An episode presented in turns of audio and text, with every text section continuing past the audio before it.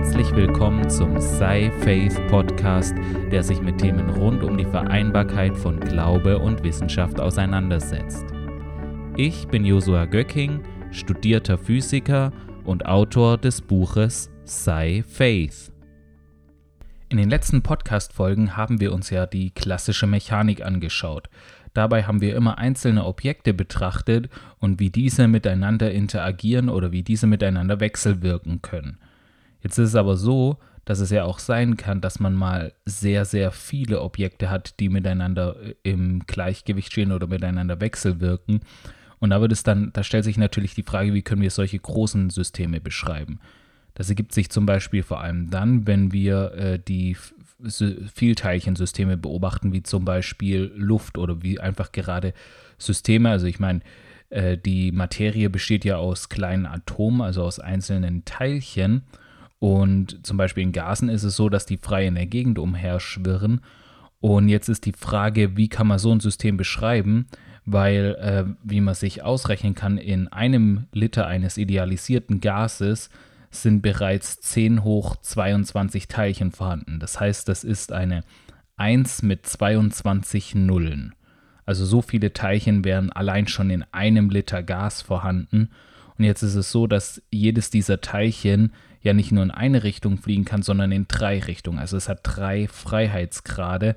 Das heißt, man, man müsste äh, noch, noch dreimal mehr als diese 10 hoch 22 Teilchen ähm, äh, müsste man die für die Freiheitsgrade jeweils die Gesetze bestimmen und hätte damit einfach, das wäre einfach unmöglich durchzuführen. Das ist einfach viel zu viel, da würde man menschlich mit dem Rechnen nie durchkommen und auch die besten Computer heute würden da auch irgendwann an ihre Grenzen stoßen. Deswegen ist es, äh, muss man sich fragen, ob man das nicht leichter machen kann und man, es fällt dann auch sehr schnell auf, naja gut, wie sich ein einzelnes Teilchen bewegt, interessiert uns ja bei so großen Mengen von Teilchen überhaupt nicht, weil es gar nicht ins Gewicht fällt. Und somit sagt man, es interessiert uns nicht, was das einzelne Teilchen macht, sondern wie sich das System als Gesamtes verhält. Und natürlich hat da das Verhalten von einem einzelnen Teilchen eine Auswirkung drauf, aber es ist so, dass das vereinfacht werden kann oder verallgemeinert werden kann, indem man einfach die statistischen Gesetze berücksichtigt. Also Statistik kommt ja immer dann ins Spiel, wenn man es mit großen Zahlen zu tun hat. Also ich meine, das kennt man ja auch aus den Nachrichten oder aus dem, was man da, mit dem man da konfrontiert wird, da hat man ja oft viele Daten, die dann statistisch erfasst wird, werden. Und indem man äh, statistische Größen definiert, kann man dann aus diesen vielen Daten, die eigentlich sonst unüberschaubar waren, gewisse Sachen herleiten. Und genauso ist es in der statistischen Physik auch, dass man einfach aus der Vielzahl an Teilchenverhalten einfach verallgemeinerte Größen herleitet, die, mit denen man dann das große Makrosystem beschreiben kann. Und ich habe es jetzt schon ein bisschen angedeutet, da hat man dann die Unterscheidung zwischen Mikrozuständen und Makrozuständen. Also Mikrozustände sind die Zustände, in denen quasi die einzelnen Teilchen drin sind. Also das ist, was wir zuvor betrachtet haben, ist die Energie, der Impuls, der Drehimpuls der einzelnen Teilchen. Das sind die Mikrozustände. Und dann gibt es aber die Makrozustände, die für uns dann interessant sein werden. Das sind einfach Dinge, die wir, die aus diesen Mikrozuständen entstehen und aber die das gesamte System beschreiben und die für uns relevant sind.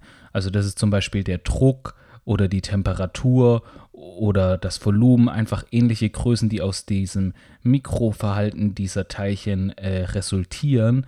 Aber das einzelne Mikroverhalten von einem einzelnen Teilchen ist da nicht so relevant für, diese, äh, für dieses Makroverhalten. Also es reicht, diese Makrozustände zu betrachten für die meisten Fälle. Denn wie bereits erwähnt, ist der einzelne Mikrozustand der einzelnen Teilchen meist unwichtig, sondern es ist eher wichtig die Frage, mit welcher Wahrscheinlichkeit befindet sich das Teilchen in welchem Zustand. Das heißt, wir gucken nicht mehr auf die einzelnen Teilchen, sondern wir gucken auf das, äh, Gesamt, die gesamten Teilchen und sagen, mit welcher Wahrscheinlichkeit wird welcher Mikrozustand eingenommen. Und daraus kommen wir dann auf einen Makrozustand, der äh, es dann erlaubt, dass man viele unterschiedliche Mikrozustände hat, die alle mit einer gewissen Wahrscheinlichkeit angenommen werden. Und dieser Makrozustand ist dann ein sogenanntes Ensemble aus zugänglichen Mikrozuständen. Also eine, eine Zusammensetzung zu verschiedener zugänglicher Mikrozustände, die dann diesen Makrozustand bilden. Und mit diesen Vorbemerkungen können wir jetzt bereits das Grundpostulat der statistischen Physik formulieren. Das besagt nämlich, dass im Gleichgewicht isolierte Systeme sich mit der gleichen Wahrscheinlichkeit in jedem der ihnen zugänglichen Mikrozustände aufhalten. Also jedes System hat ja dann jeden, abhängig von der Energie gewisse zu, Mikrozustände, die ihm zugänglich sind. Und im Gleichgewicht wird es so sein, dass jeder dieser Mikrozustände mit der gleichen Wahrscheinlichkeit angenommen wird. Also ich möchte das jetzt auch mal an einem Beispiel veranschaulichen. Das ist ein sehr schönes Beispiel, das Feynman auch in seinen Vorlesungen über die Physik bringt. Und zwar ist es so, also wie, wie das ja aussieht, ist, dass Teilchen oder was in den Mikrozuständen passiert, ist ja, dass die Teilchen sich alle bewegen. Also Temperatur und Druck und all das sind ja Resultate der Bewegung der Teilchen auf atomarer Ebene. Und wenn wir das jetzt einfach mal in den Mikrozuständen mal anschauen zur Veranschaulichung, ist es ja zum Beispiel so, wir haben jetzt einen, einen Glas Wasser und da ist es jetzt so, dass diese Wasseratome alle äh, hin und her äh, fliegen. Also die bewegen sich, äh, die vibrieren oder zappeln äh, zufällig und, und, und stoßen einander und, und so bewegen sie sich wie zufällig durch die Gegend. Und ähm, haben alle eine unterschiedliche Energie und ich meine, wenn ein Teil, wenn so ein Wasserteilchen in den niedrigeren Energiezuständen, das ein Mikrozustand mit geringerer Energie ist, dann wird es eher am, am, am Boden sein und wenn es mehr Energie hat, wird es natürlich eher äh, sich, sich nach oben bewegen. Und es ist ja dann so, dass, es, dass das Wasser dann irgendwann, äh, es wird immer mal so, so in, im Gleichgewicht auch immer mal äh, äh auftreten, dass das Wasser sich dann aus diesem, aus diesem gesamt, aus dieser gesamten Flüssigkeit befreien kann, dass ein Wasseratom sich da mal, weil es einfach so viel rumgeschuckt und so viel Energie aufnimmt, dass es, dass es sich befreien kann und dann quasi äh, die Oberfläche verlässt und quasi äh, und gasförmig eigentlich ist, also ein freies Wasseratom. Und aber mit der Zeit äh, verliert es dort dann auch wieder an Energie und wird, äh, fällt dann wieder in, ins, ins Wasser hinein, wird wieder von der Flüssigkeit aufgenommen und äh, verliert so wieder an Energie. Und somit im Gleichgewicht ist es so, dass, dass dieser Prozess, dass, das, äh, dass, dass einzelne Wassermoleküle mal äh, genug Energie haben, sich aus der Flüssigkeit zu befreien und äh, frei durch die, die, die, Luft zu fliegen, äh, aber wieder vom Wasser aufgenommen werden. Also es gibt da dies, diesen Kreisprozess, wo das, wo das im Kreis immer wieder abläuft. Das ist im Gleichgewicht der Fall.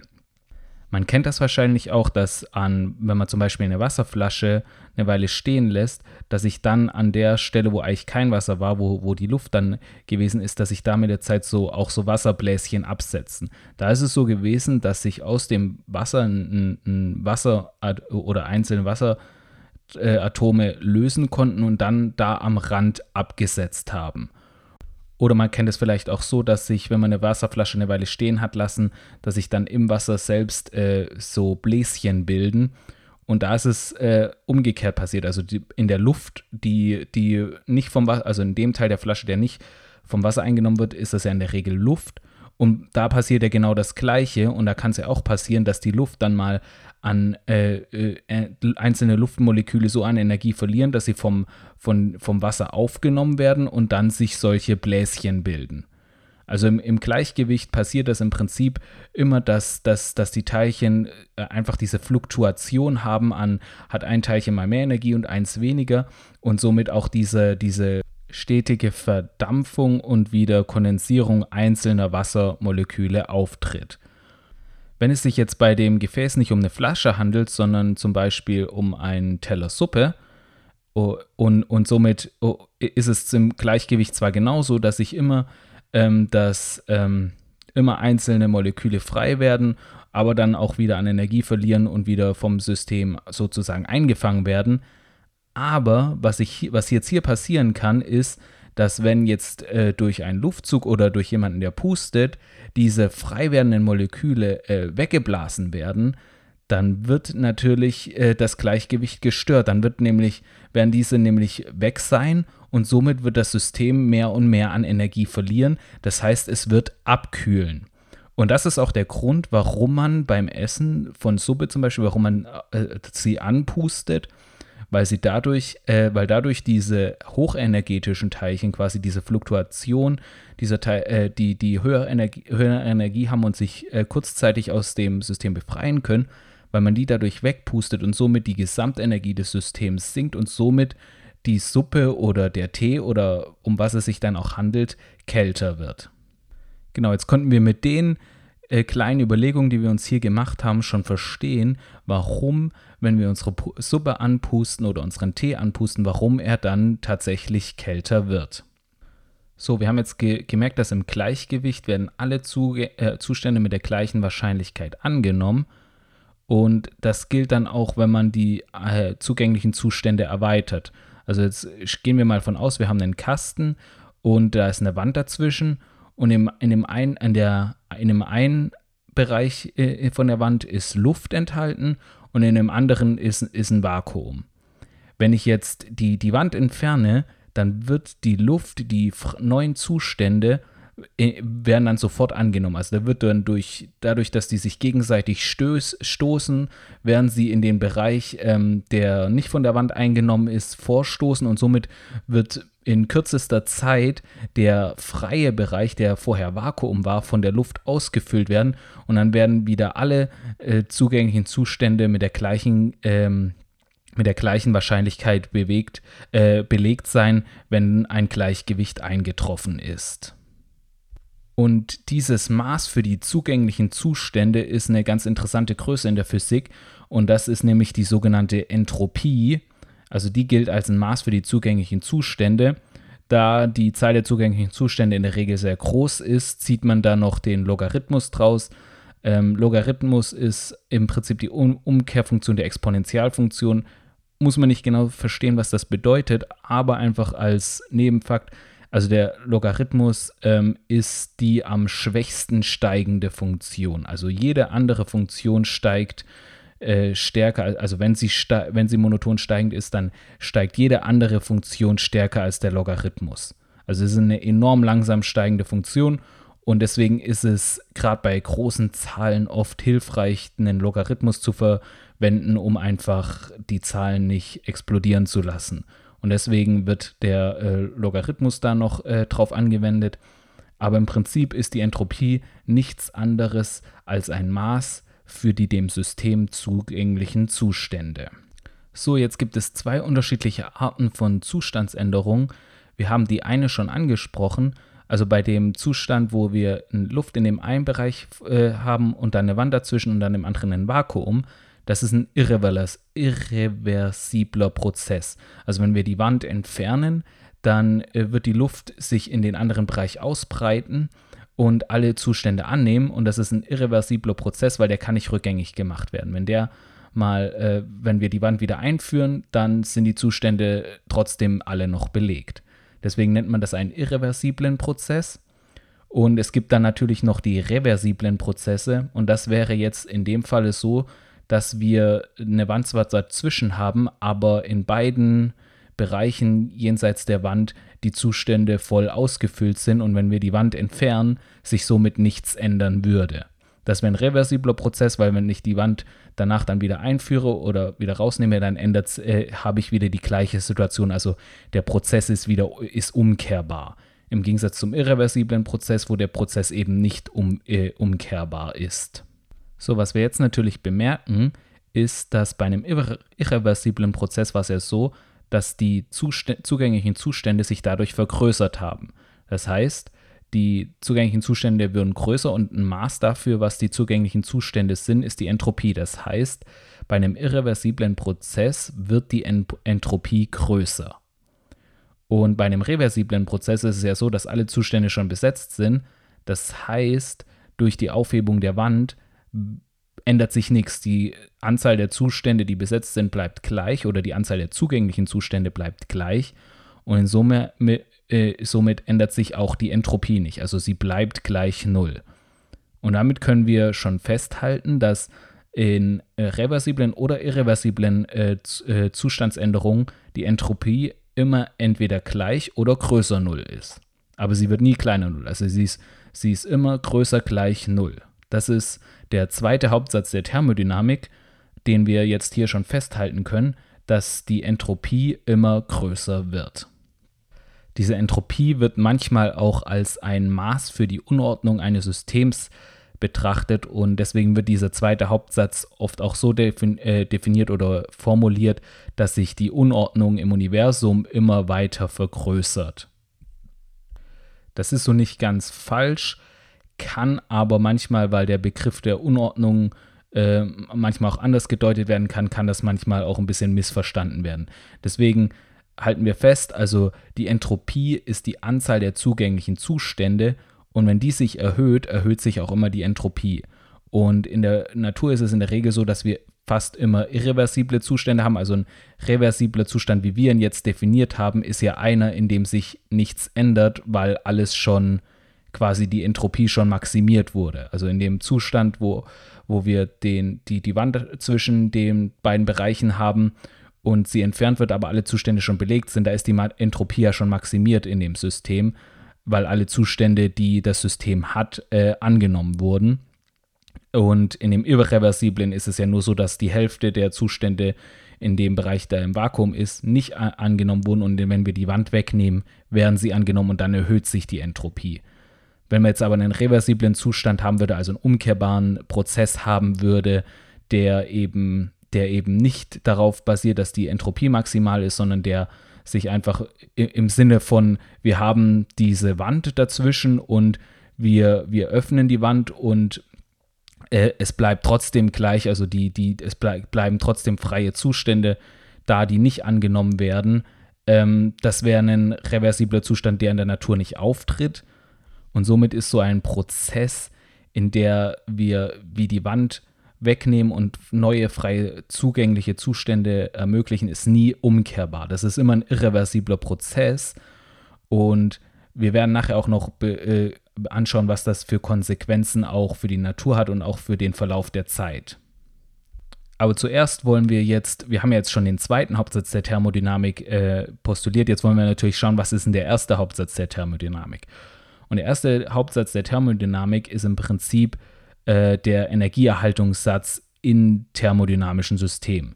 Und der sagt aus, dass die Änderung der Energie immer die Summe aus der am System verrichteten Arbeit ist und der dem System zugeführten Wärme. Also es sagt im Prinzip aus, okay, wenn ich am System Arbeit verrichte, führe ich dem System Energie zu oder wenn ich dem System Wärme äh, hinzufüge, weil Wärme ja auch eine Form von Energie ist, füge ich dem System auch Energie zu. Und das ist im Prinzip der Energiesatz in der Thermodynamik und das ist der erste Hauptsatz der Thermodynamik und der wurde von Julius Robert von Meyer, wurde der damals entdeckt. Und ich finde, dieser ähm, erste Hauptsatz der Thermodynamik lässt sich auch gut geistlich deuten, denn es, ich denke, man kann es so sehen, dass Gott uns entweder Energie zuführt, indem er Arbeit an uns verrichtet oder indem er uns Wärme zuführt. Und ich meine, wenn man, wenn man in, in der Thermodynamik ist es auch so, wenn man Arbeit an einem System verrichtet, dann hat das immer auch mit dem Druck zu tun. Das hängt immer mit Druck, der auf das System ausgeübt wird, zusammen. Und ich glaube, wenn, wenn, wenn Gott Arbeit an uns verrichtet, dann ist das manchmal auch wie, äh, wenn, wenn wir wie unter Druck stehen. Und das ist aber, wenn es von Gott ist, natürlich immer ein positiver Druck, der uns einfach verändert und der uns mehr und mehr in dem hervorbringt, wozu er uns geschaffen hat. Und äh, ich glaube, die eine Art, wie Gott, uns äh, wie Gott uns Energie und Kraft zuführt, ist einfach durch solche Arbeit, die an uns verrichtet wird, indem er das, was in uns liegt, äh, hervorbringt, indem er wie, wie wenn man Diamant herstellt, da wird ja auch enorm viel Druck auf diesen Kohlenstoff ausgeübt, der und damit schließlich zu, zu Diamant wird. Und genauso ist es, dass Gott an uns Arbeit verrichtet und dass sich manchmal wie ein Druck, der, äh, der auf uns ausgeübt wird, anführt, aber der am Ende wirklich, dem wir auch standhalten können, weil, weil Gott mutet uns nichts zu, was wir nicht ähm, aushalten können, aber der in, letztlich in uns diesen Diamant, der wir ja sind, hervorbringt. Und genauso ist das bei, bei dieser Arbeit, die verrichtet wird. Aber Gott führt uns auch manchmal Energie in Form von Wärme zu. Das heißt, er macht uns neu heiß für ihn, dass wir ihm, ihm nachfolgen wollen, dass wir Hunger nach ihm und, und nach seiner Gegenwart haben. und auch eine, eine Wärme in Liebe, eine Wärme, die Trost schenkt, weil es heißt ja vom Heiligen Geist zum Beispiel, heißt es, dass er unser Tröster ist. Das heißt, er führt uns auch Energie in dieser Wärme zu, die einfach auch tröstet. Und ich glaube, es ist so, dass er da auch den richtigen Mix findet. Also manchmal ist es wirklich, ist es wirklich, dass er uns herausfordert, dass er uns ein bisschen auch äh, in diese die Arbeit an uns verrichtet und uns verändert und uns so Energie zuführt. Und manchmal ist es einfach auch, dass er uns diesen Trost und diese Wärme schenkt. Und dadurch, dass er da ein gutes Gleichgewicht findet, bringt er das, was er in uns gelegt hat, optimal hervor und wir können ihm da voll und ganz vertrauen.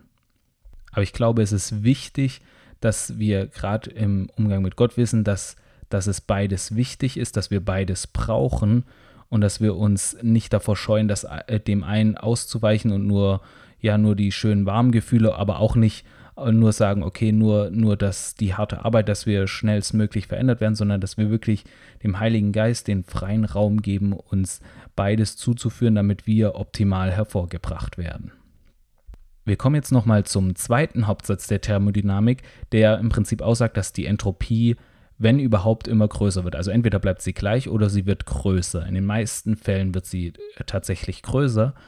Und das besagt auch, dass ein System ja auch immer unordentlicher wird. Das haben wir ja schon so gedeutet. Also es ist zum Beispiel auch bei Diffusion, kennt man das so. Also wenn ich zwei Stoffe in, miteinander vermische, dann vermischen die sich halt in den meisten Fällen und sind dann auch nicht mehr auftrennbar.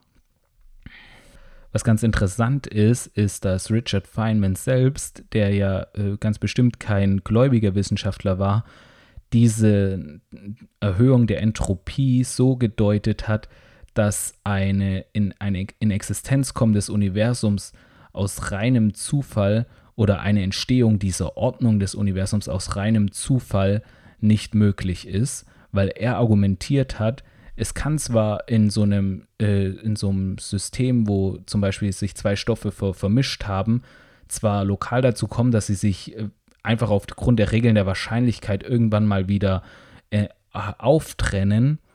Aber dass es in einem gesamten System passiert, ist halt dermaßen unwahrscheinlich und tritt eigentlich auch nicht auf. Also Feynman hat gesagt, das kann gar nicht auftreten. Und wir beobachten ja nirgendwo im Universum eine Unordnung. Und somit kann dieses geordnete Universum nicht aus einer Unordnung entstanden sein, die halt, halt als Fluktuation eine große Ordnung ergeben hat, weil das beobachten wir ja sonst nirgends in der Natur. Und Feynman hat damit argumentiert, dass eine solche äh, Entstehung des Universums nicht plausibel ist. Des Weiteren kann man nämlich auch, und das folgert Feynman auch, aus dieser Irreversibilität von diesen Prozessen, also dass die Entropie immer größer wird und sich ein System immer in eine größere Unordnung hinein entwickelt, folgern, warum äh, die Zeit immer vorwärtsschreitend ist. Weil wir haben uns ja zum Beispiel vor zwei Wochen in der Podcast-Folge die Relativitätstheorie angeschaut und haben ja gesehen, dass Zeit und Raum nicht absolut sind und dass Zeit auch eine Dimension ist wie der Raum. Und dann stellt sich natürlich die Frage, ja, ähm, wenn das so ist, im Raum kann ich vorwärts und rückwärts gehen, in der Zeit nicht. Warum funktioniert das nicht?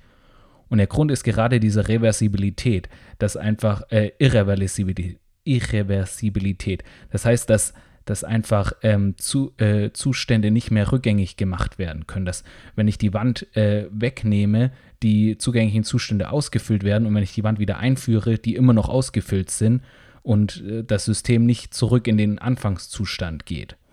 Und das ist ja, äh, kennt man ja überall aus dem Alltag. Wenn ich eine Tasse runterschmeiße, kann ich sie nicht wieder hochschmeißen und sie, sie äh, die, die Splitter und Scherben ähm, kommen alle wieder zusammen. Also es gibt einfach Prozesse, die sich nicht umkehren lassen. Und das kommt gerade aus diesem Gesetz der Entropie, aus diesem zweiten Hauptsatz der Thermodynamik. Und durch diese Irreversibilität kann ja nur äh, können ja Dinge nicht rückgängig gemacht werden und somit geht die Zeit immer vorwärts. Das, somit kann man in der Zeit quasi auch nicht zurückgehen und somit haben wir diesen, der Feynman nennt es Arrow of Time, also diesen Zeitpfeil, der in, in, in die Zukunft geht. Was man auch beobachtet, ist, dass die Entropie ist ja die Zahl der zugänglichen Zustände. Und wenn, wenn man die Energie oder die Temperatur verringert, dann werden ja immer weniger Zustände zugänglich. Das heißt, am absoluten Nullpunkt würde es keine zugänglichen Zustände mehr geben. Jedoch ist das quantenmechanisch verboten, also das werden wir später sehen, wenn wir die Quantenmechanik behandeln, dass sowas nicht erlaubt ist. Und deswegen hat Nernst aus diesem Sachverhalt den dritten äh, Hauptsatz der Thermodynamik gefolgert, der besagt, dass der absolute Nullpunkt nicht erreichbar ist. Also ein absoluter Nullpunkt ist nicht erreichbar. Und was das bedeutet ist, weil Temperatur ja die Bewegung der einzelnen Teilchen im Prinzip ist, das bedeutet, dass sich am, äh, an dem erreichbaren, an der erreichbaren niedrigsten möglichen Temperatur die Teilchen nicht, dass sie nicht stillstehen, sondern dass sie sich noch ein bisschen bewegen, dass sie sich einfach noch immer ein bisschen bewegen. Und das folgt einfach aus der Heisenbergschen Unschärferelation, dass einfach die Teilchen äh, nicht äh, bei Null Impuls sein dürften, weil dann wäre ja scharf bestimmbar, was diese Relation verbietet. Das sehen wir dann später in der Quantenmechanik. Und daraus folgt, dass das nicht geht. Das heißt, auch am, an der minimal möglichen Temperatur werden sich die Teilchen noch äh, bewegen und im Bereich dieser Unschärfe äh, schwanken. Was einem jetzt noch auffallen kann, ist, dass es bei diesen Größen, die wir bestimmt haben, also bei, äh, bei diesen Größen, mit denen wir in der Thermodynamik zu tun haben, gibt es zwei unterschiedliche Arten von Größen. Es gibt auf der einen Seite extensive Größen und auf der anderen Seite intensive Größen. Extensive Größen haben die Eigenschaft, dass wenn man jetzt zwei Systeme, thermodynamische Systeme hat und sie zusammenführt, dann ist es bei den extensiven Gro Größen so, dass sie einander addieren. Also ist zum Beispiel die Masse. Also wenn ich zwei Systeme zusammenführe, wird die Masse des Gesamtsystems die Summe aus den beiden Massen der einzelnen Systeme sein. Genau das gleiche gilt für die Energie. Wenn ich die, Energie, wenn ich die beiden Systeme einer bestimmten Energie habe, wenn ich sie zusammenführe, wird die Gesamtenergie die Summe der beiden Energien sein, allein schon aus dem Energieerhaltungssatz bei der Entropie das Gleiche. Ich meine, das eine System hat eine gewisse Anzahl an zugänglichen Zuständen, das andere System hat eine gewisse Anzahl an zugänglichen Zuständen. Wenn ich sie zusammenführe, haben sie die Summe aus diesen zugänglichen Zuständen. Bei intensiven Größen ist es jetzt aber so, dass, die, dass es bei denen nicht passiert. Also wenn beide Systeme im gleichen thermischen Gleichgewicht sind und ich die zusammenführe, dann werden diese Größen gleich bleiben. Das ist zum Beispiel bei der Temperatur der Fall. Also ich meine, wenn ich jetzt einen Kochtopf habe, in dem Wasser mit 100 Grad kocht und ich kippe dazu Wasser, das auch mit 100 Grad kocht, hinein, dann wird die, 100, die Temperatur ja nicht 200 Grad sein, sondern sie wird immer noch 100 Grad sein. Und das ist eine intensive Größe. Das ist beim Druck ist das genauso oder auch bei der Massendichte. Also das ist eine Sache, die man dann lernt. Es gibt extensive Größen, die sich addieren und es gibt intensive Größen, die, wenn sie zusammengeführt werden, gleich bleiben. So, was wir jetzt natürlich auch aus, aus der Mechanik allein schon kennen, ist, dass es ja, es ist ja relativ einfach, mechanische Arbeit in Wärme umzusetzen. Und es ist zum Beispiel ganz einfach durch Reibung. Also wenn ich meine Hände aneinander reibe, dann verrichte ich ja mechanische Arbeit und äh, wie ich ja, wenn ich das eine Weile mal mache, spüren werde, ist, werden meine Hände warm. Und das, das heißt, durch diese mechanische Arbeit habe ich Wärme erzeugt. Also die Richtung geht relativ einfach. Die Frage, die sich jetzt stellt, ist, kann ich diesen Prozess auch umkehren? Kann ich aus Wärme mechanische Arbeit erzeugen? Und ähm, was, was, da, was man da relativ schnell merkt, ist, dass wenn man sowas tun würde, die Entropie sich verringern müsste. Aber wir haben ja gese gesehen, der zweite Hauptsatz sagt, das geht nicht. Der zweite Hauptsatz sagt, die Energie muss immer größer gleich Null sein. Wenn die, Energie, wenn die Entropie sich verringert, dann ist sie ja kleiner als null. Das heißt, ähm, da, oder die Entropieänderung muss immer größer gleich null sein. Und wenn sie sich verringert, dann wäre sie ja kleiner als null. Und das verbietet der zweite Hauptsatz der Thermodynamik. Jetzt ist es aber so, dass man das auch umgehen kann, wenn man das System erweitert und an irgendeiner anderen Stelle entsprechend viel Entropie zufügt dass man an der anderen Stelle Entropie entnehmen kann, so grob ausgedrückt. Und dann kann man zumindest an einem Ort Wärme in mechanische Arbeit umwandeln und damit kann man sogenannte Wärmekraftmaschinen erzeugen. Und diese funktionieren so, da hat man dann oft äh, Kreisprozesse, in dem halt zwei unterschiedliche Zustands Änderungen im, im Kreis ablaufen und das System dann wieder an ihren Ausgangszustand zurückkommt. Ich will da jetzt nicht im Detail drauf eingehen, aber wir kennen das eigentlich alle aus unserem Alltag, denn bei den, beim Auto zum Beispiel ist das genau so. Also beim Auto haben wir einen sogenannten Otto-Prozess oder der Prozess des Ottomotors und da läuft ein solcher thermodynamischer Kreisprozess ab, in dem diese, diese Wärme dann auch in mechanische Arbeit umgewandelt wird. Ein weiterer thermodynamischer Kreisprozess ist der sogenannte Carnot-Prozess, der ist benannt nach dem französischen Physiker Carnot. Und bei diesem Prozess konnte man zeigen, dass das der thermodynamische Kreisprozess mit dem höchsten Wirkungsgrad ist. Und also mit dem höchstmöglichen Wirkungsgrad. Kein anderer Kreisprozess kann einen höheren Wirkungsgrad erzielen.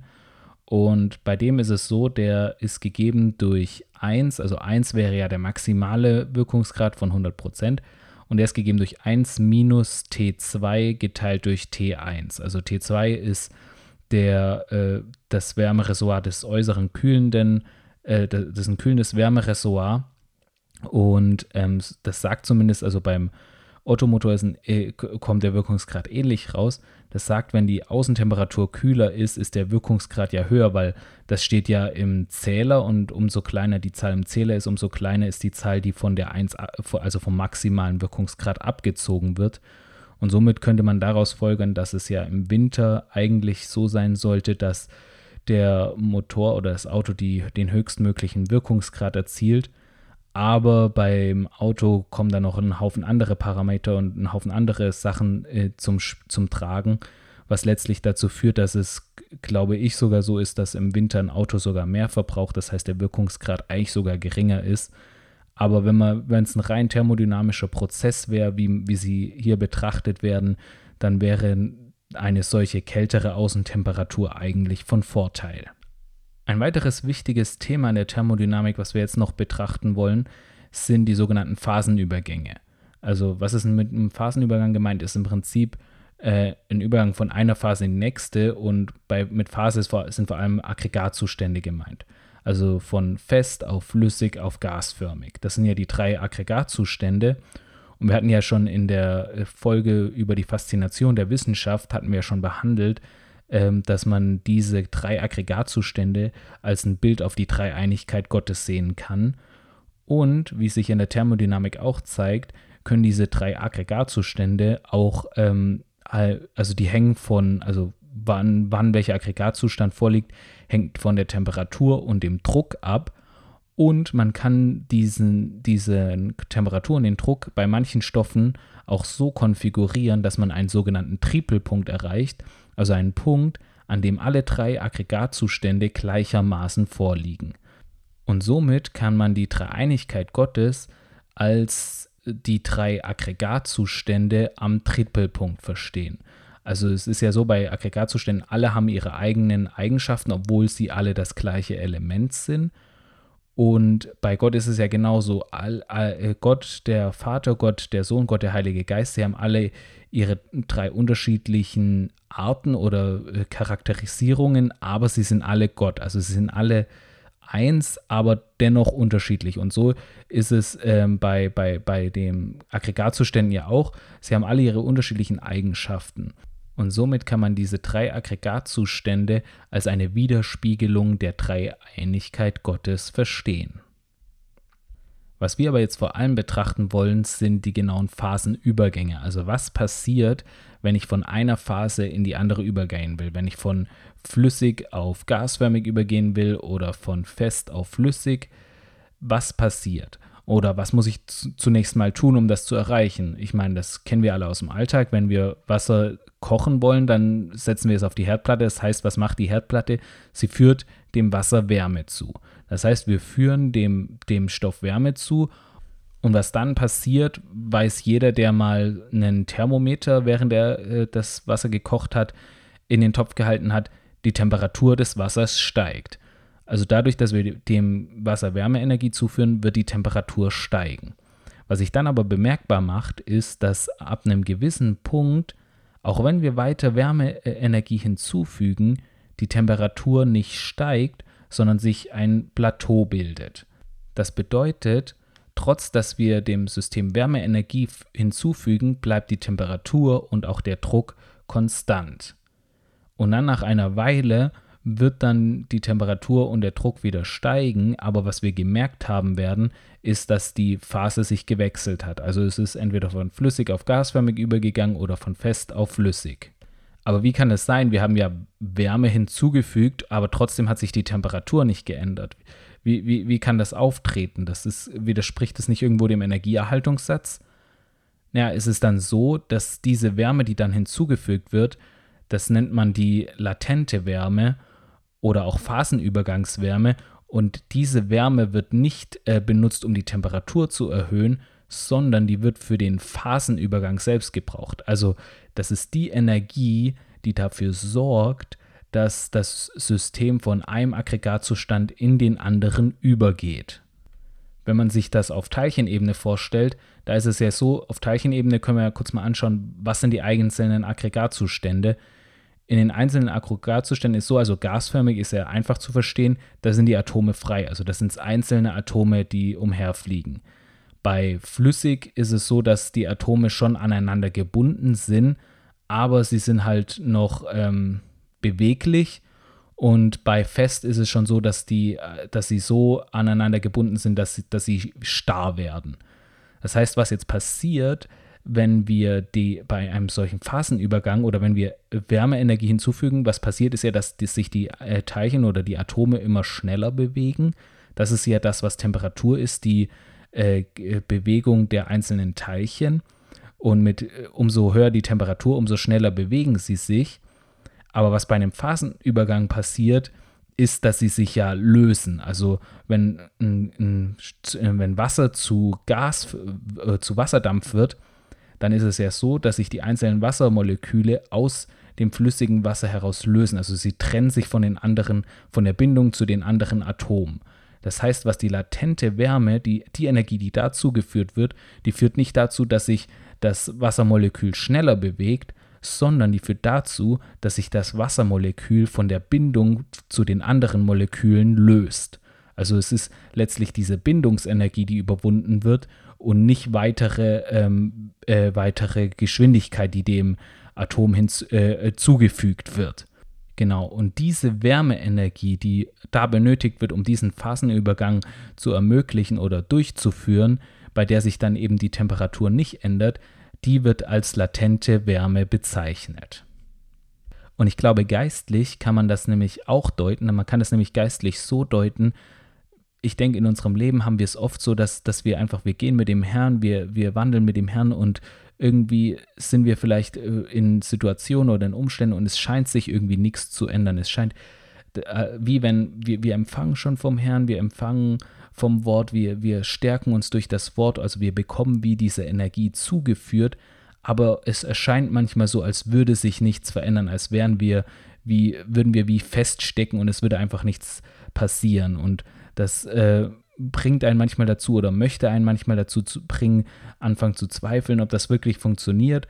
Aber wir wissen ja, die Energie ist immer erhalten. Das haben wir ja auch in der letzten Podcast-Folge gehört. Das heißt, die Energie, die auf uns einwirkt, die wird auch das bewirken, zu, wozu es ausgesandt wird. Das Wort wird das bewirken, wozu es ausgesandt wird und wird nicht leer zum Herz zu, zurückkehren.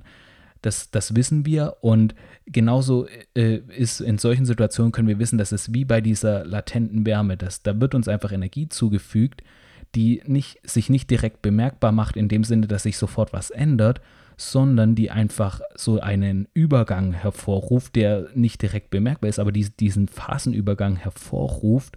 Und ich meine, das ist ja eigentlich auch das, was wir erreichen wollen. Wir wollen ja, es soll ja eigentlich eher um diese, diese grundlegenden Übergänge gehen, wo es wirklich, wo es wirklich weitergeht in unserem Leben, wo es, wo wir wirklich weitere Schritte gehen. Und gerade bei diesen Übergängen, die, die entscheidend sind, die, die auch richtungsweisend sind, ist es oft so, dass, dass, dass wie bei so einem Phasenübergang es eine Weile lang so ist, dass wie Energie zugeführt wird und man merkt keine Unterschiede, aber wenn, wenn es dann mal so weit ist, wenn dann genug Energie hinzugefügt würde, dass es zu diesem Phasenübergang kommt, dann geht es auf einmal ziemlich schnell und dann kommen schnell die Veränderungen und dann merken wir auch, dass die Zeit, in der scheinbar nichts geschehen ist, wie eine Zubereitung war für die schnellen Übergänge und Veränderungen, die jetzt auf uns warten. Ich habe das in meinem Leben auch selbst häufig erlebt, wie einfach es ein, Zeiten gab, in denen es schien, als würde nichts passieren und dann meistens direkt darauf oder kurz danach sich die ganzen Veränderungen auf einmal losgebrochen haben, wie, wie in so einer Kettenreaktion und ich danach dankbar war, dass es äh, da so, äh, so langsam oder so ging und ich, ich, ich darauf vorbereitet werden konnte, weil Später merkt man dann, dass dieser Prozess des Übergangs so gut gewesen ist, weil man dann darauf vorbereitet wurde und das, was dann kam, auch tragen konnte und damit gehen konnte. Deswegen möchte ich dich ermutigen, gerade wenn du dich in so einer Situation befindest, wo es scheint, als du, du, du gehst mit dem Herrn, du empfängst von ihm, du, du hast, du verbringst Zeit mit ihm, aber es scheint so, als würde sich in deinem Leben nichts ändern oder als würde es einfach nicht vorwärts gehen.